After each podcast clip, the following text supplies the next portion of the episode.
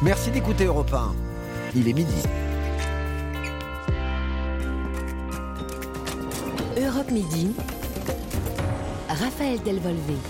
Bonjour à tous. Au moins 3 morts et 12 blessés en Corse. L'île de Beauté dans la tempête depuis cette nuit avec des orages particulièrement intenses et des vents dépassant parfois 200 km heure. Le ministre de l'Intérieur sera sur place dans la journée.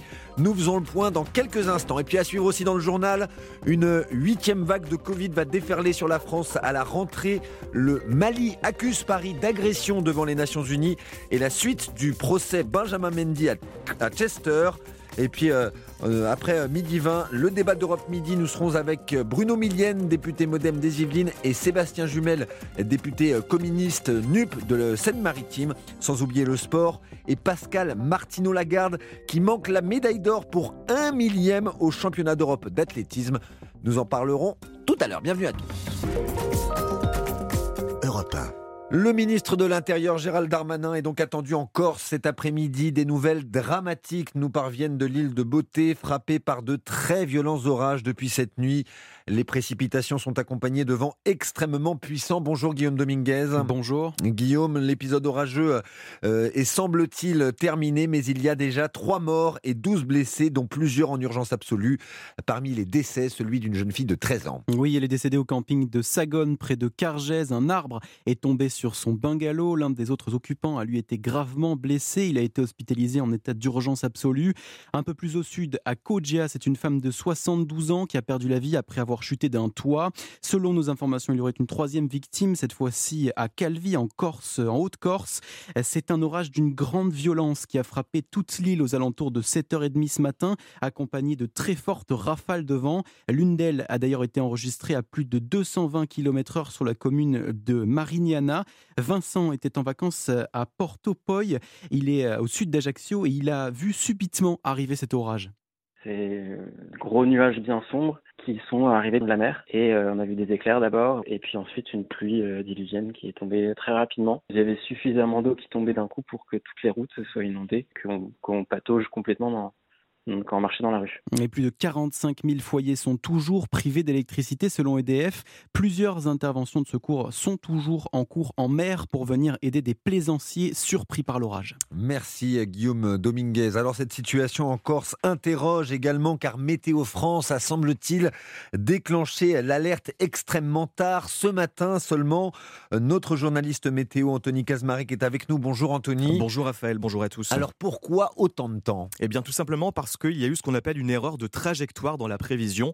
Quatre fois par jour, les supercalculateurs de Météo France, des immenses ordinateurs, moulinent des milliards d'équations à la seconde et en sortent une carte de prévision pour les prochaines heures. Et depuis hier soir, tous les scénarios envisagés par ces ordinateurs voyaient effectivement un immense paquet d'orages se créer ce matin, mais ces orages très violents étaient censés passer en mer, entre Corse et continent. Et à 8 heures ce matin, les choses s'emballent, puisque sur les images radars qui permettent de suivre en direct les pluies et les impacts de foudre, quelque chose bouge. Les orages présents en mer changent de trajectoire et se dirigent plein est, pile sur la côte ouest de la Corse. C'est là que Météo France tweet à 8h04, je les cite, une ligne d'orage fort va aborder l'ouest de la Corse dans les minutes qui viennent. Et à 8h29, une rafale de vent à 224 km/h est donc relevée à Marignana. La vigilance orange est déclenchée immédiatement, mais c'est trop tard. Conclusion, les machines ont été dépassées par la nature et tout cela nous montre malheureusement que la météo n'est pas encore une science exacte. Merci beaucoup Anthony Casmarek, on vous retrouve tout à l'heure pour un point complet sur la météo. Météo France avait alerté en revanche hein, sur cette nuit très agitée euh, dans l'est de l'Hexagone. 10 000 foyers ont été privés d'électricité dans l'Ain et la Loire. 1000 euh, clients Enedis n'avaient toujours pas de courant ce matin. Le gestionnaire espère un retour à la normale dans le courant de la journée. Une huitième vague de Covid à la rentrée paraît euh, inévitable désormais. La présidente du comité de veille et d'anticipation sanitaire, Brigitte Autran, prévenait hier, au jour de sa nomination, l'épidémie n'est pas derrière nous. Euh, d'ailleurs, euh, ce matin sur Europe 1, l'épidémiologiste Didier Pitet des hôpitaux universitaires de Genève était sûr de son fait. Le virus va à nouveau circuler et très activement la rentrée, la reprise des activités, le mélange des populations, et puis bien entendu le changement de temps, puisque même si ça n'est pas encore un virus saisonnier, on voit qu'il est beaucoup plus transmissible à l'automne. Deux à trois fois, on ne le sait pas encore pour le variant ou les variants Omicron qui seront certainement ceux de la prochaine vague, puisqu'on vit une, une ère, si vous, vous me permettez l'expression, Omicron depuis le début de, de cette année. Mhm. et, et, donc, on ne peut pas tout prédire, mais, on, mais, mais il est certain que euh, de, de, ce, de cette situation va faire que la vague sera, sera bien là. Elle sera certainement plus importante que la dernière qui a été euh, relativement modeste, disons-le bien. L'épidémiologiste Didier Pitet qui répondait aux questions de Lionel Gougelot dans la matinale d'Europe 1. Euh, nous sommes actuellement à une moyenne hein, de 16 500 nouveaux cas par jour. Tiens, et puis deux études récentes nous rassurent sur les risques que présentent les vaccins anti-Covid ARN messagers sur les femmes enceintes. L'une publiée dans le Lancet écarte les risques accrus d'effets secondaires. L'autre publiée dans le British Medical Journal démontre qu'il y a peu de chances que les vaccins type Pfizer ou Moderna entraînent des fausses couches ou des naissances prématurées. Décidément, le retrait définitif des troupes françaises du Mali euh, a lieu dans un climat houleux de défiance entre Paris et la junte au pouvoir à Bamako. Bonjour William Molinier. Bonjour Raphaël, bonjour à tous. Lundi, le jour du départ du dernier soldat français du sol malien, les autorités maliennes ont demandé une réunion d'urgence au Conseil de sécurité de l'ONU pour faire cesser ce qu'elles qualifient d'acte d'agression de la France. Oui, c'est une énième polémique ouverte par la junte malienne à l'endroit de l'armée française. Dans ce courrier envoyé aux Nations Unies, les putschistes de Bamako accusent les pilotes français d'indiscipline aérienne. En clair, ils auraient, selon eux, violé l'espace aérien du Mali à une cinquantaine de reprises ces deux dernières années. Le message est clair, il est hors de question que l'armée de, euh, l'air française continue euh, de déployer ses drones au-dessus du territoire malien pour effectuer des missions de surveillance et de renseignement. Alors les accusations vont encore beaucoup plus loin puisque le gouvernement du Mali affirme aussi que l'armée française a largué des armes et des munitions au profit des djihadistes dans le désert. Accusation fantaisiste et mensongère, réplique-t-on à l'Elysée. Difficile de ne pas y voir en sous-main la patte de Moscou, puisque la stratégie de communication de la junte est largement influencée par le Kremlin. Une propagande très active sur les réseaux sociaux, avec des comptes anonymes qui propagent un sentiment anti-français. Quand bien même le mensonge est grossier, décrypte un cadre militaire, il en restera toujours quelque chose, que ce soit au Mali, voire même dans les pays frontaliers comme au Niger où la France est en train de renforcer sa présence militaire. Merci William Molinier, nous en avons parlé hier dans Europe Soir. Entretien avec le journaliste spécialiste de l'Afrique Antoine Glazer à réécouter sur notre site europe Aujourd'hui, Antonio Guterres, le patron des Nations Unies, est en Ukraine, tout comme le président turc Recep Tayyip Erdogan. Les deux hommes rencontrent le président ukrainien Volodymyr Zelensky à Lviv, dans l'ouest du pays. Au menu euh, des discussions, notamment le blé, la reprise des exportations en vertu d'un accord russo-ukrainien conclu à Istanbul ces dernières semaines. Restons à l'étranger car nous suivons depuis euh, la semaine dernière en Angleterre le procès de Benjamin Mendy, le footballeur français accusé de viol et d'agression sexuelle par cette femme, risque la perpétuité. Il est confronté à ses victimes présumées depuis hier. Laure euh, Van Runbeck, vous suivez les audiences à Chester. Une deuxième plaignante prend la parole aujourd'hui. Oui, Benjamin Mendy est arrivé à 9h45 heure locale, costume bleu, cravate jaune, l'air plutôt détendu devant les photographes. L'audience vient à peine de commencer. Nous allons d'abord entendre les déclarations de cette deuxième plaignante qu'elle a faites à la police? Puis cet après-midi, elle se rendra sur place et répondra aux questions de l'avocate de Benjamin Mendy derrière un paravent. Ce que l'on sait selon l'accusation, c'est que tout a commencé dans un bar où elle est invitée avec des copines par Louisa Maturi, l'autre co-accusée. Il les emmène ensuite au Spinet, le nom de la villa de Benjamin Mendy. Les jeunes femmes doivent remettre leur téléphone à l'entrée pour éviter la circulation de vidéos sur les réseaux. Mais la victime cache le sien, Benjamin Mendy finit par s'en rendre compte, récupère le téléphone, la victime le suit jusque dans sa chambre, Mendy accepte de le lui restituer à condition de l'avoir nu et il lui dit que la porte est fermée à clé. La victime finit par enlever ses vêtements et alors qu'elle se penche pour récupérer son téléphone, Benjamin Mendy l'aurait violée à trois reprises avec des actes imposés. Ces déclarations sont donc très attendues. Merci Laure Van Runbeck, envoyée spéciale d'Europe 1 à Chester en Angleterre.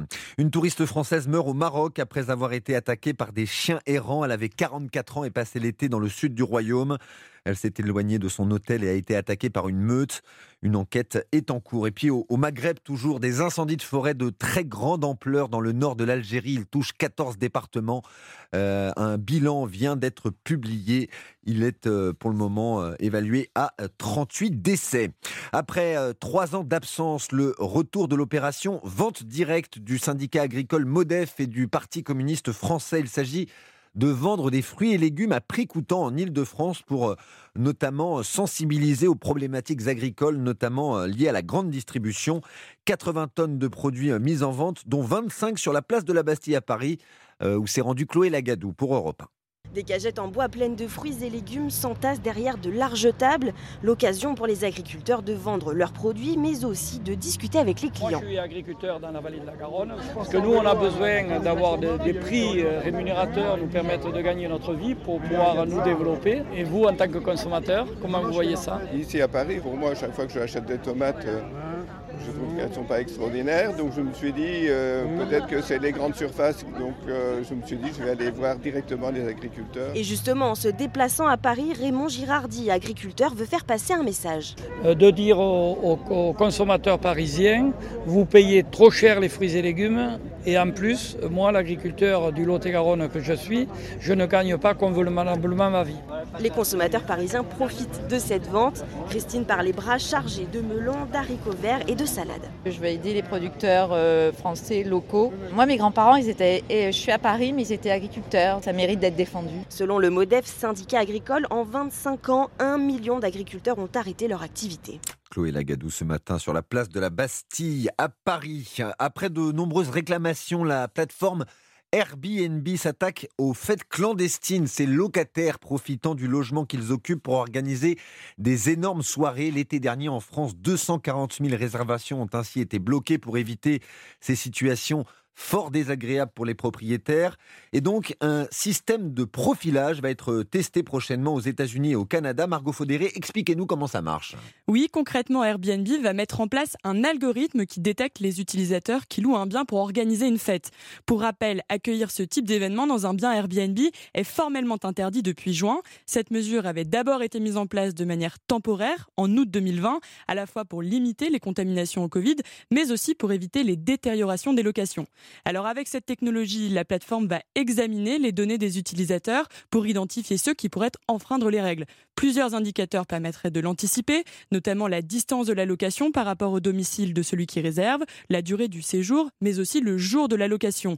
Typiquement, une réservation effectuée pour une soirée seulement, un vendredi soir, à 30 minutes de son lieu de résidence, pourrait attirer l'attention de la plateforme. En tout cas, ce système s'est déjà avéré efficace en Australie, où il est testé depuis octobre dernier. Il a permis de réduire de 35% le nombre d'incidents liés à des fêtes clandestines. Merci Margot Faudéré du service économie d'Europe 1.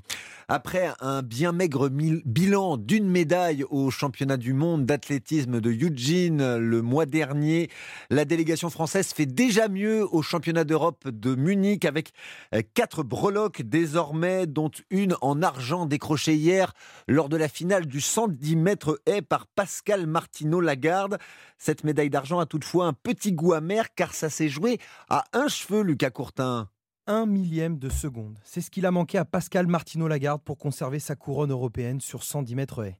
Pourtant, tout était réuni pour qu'on vive une soirée magnifique, une soirée en or. Trois Français sur huit coureurs en finale, trois chances de médaille, trois chances de titre surtout. Très vite, PML se retrouve au coude à coude avec Martinez, l'un des favoris aussi. Les haies s'enchaînent et le Français est légèrement devant. Mais dans les tout derniers mètres, l'Espagnol accélère et se jette pour la photo finish. Il faudra plusieurs minutes avant de confirmer les chronos, mais Pascal Martino Lagarde est bien derrière pour un millième de seconde. Au micro de France TV, le Français relativise avec en tête un bon souvenir en or d'une soirée berlinoise en 2018. Écoutez. Il y a 4 ans, c'était ce fameux duel euh, Sergei Choubenkov et, moi sur la ligne d'arrivée. Il y avait 4 millièmes. On peut pas gagner tout le temps. Regardez, aujourd'hui, c'est lui qui fait le cassé du renard. J'ai tout donné aujourd'hui. Il y a une médaille d'argent, je suis vraiment très content. À 30 ans, Pascal Martino Lagarde tentera d'aller chercher une médaille olympique à Paris en 2024, la seule qui manque à son palmarès. Lucas Courtin, ça s'est passé dans la nuit sur la planète tennis. Raphaël Nadal a perdu pour son retour à la compétition au deuxième tour du Masters 1000 de Cincinnati. Défaite en 3-7 contre le Croate 152e mondial Borna Choric. L'US Open, c'est dans 10 jours maintenant, c'est le dernier grand chelem de l'année.